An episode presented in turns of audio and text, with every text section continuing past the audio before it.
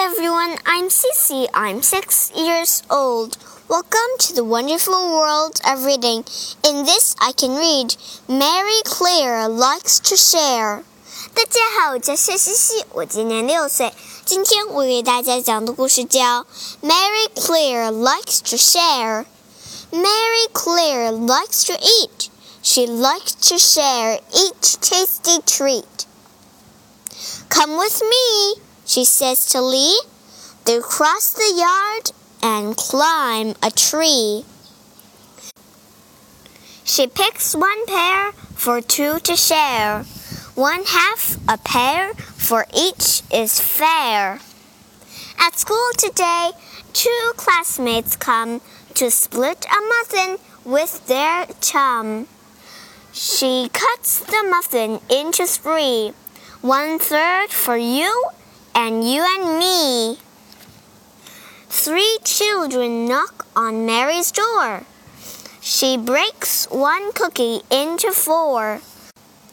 One fourth is right for just one bite.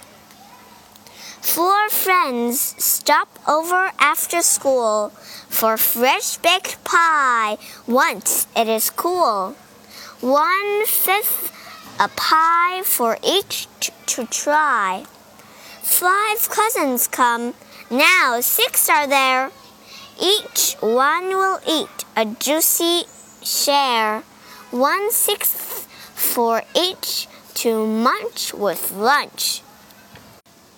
Seven friends share one melon slice, one seventh each as cool as ice. Can eight pals split one pizza, please? One eighth for each with stretchy cheese.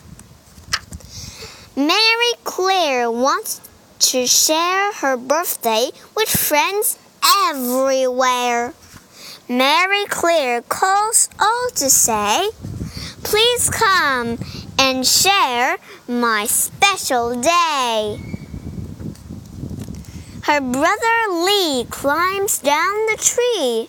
Nate, Jael, and Kate roll in on skates.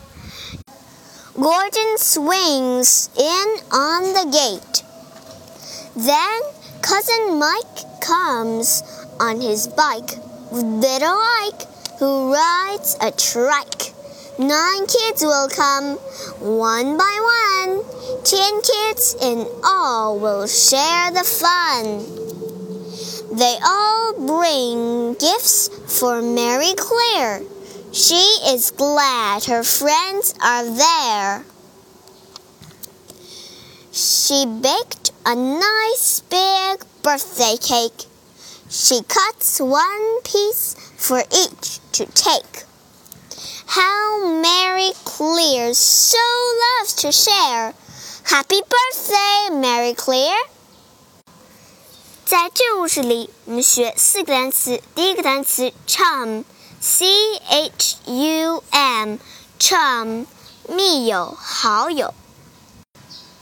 第二个单词 munch，m u n c h，munch，用力嚼。第三个单词 cousin，c o u s i n，cousin，兄弟姐妹。第四个单词 stretchy，s t r e t c h y，stretchy，有弹性的，能伸缩的。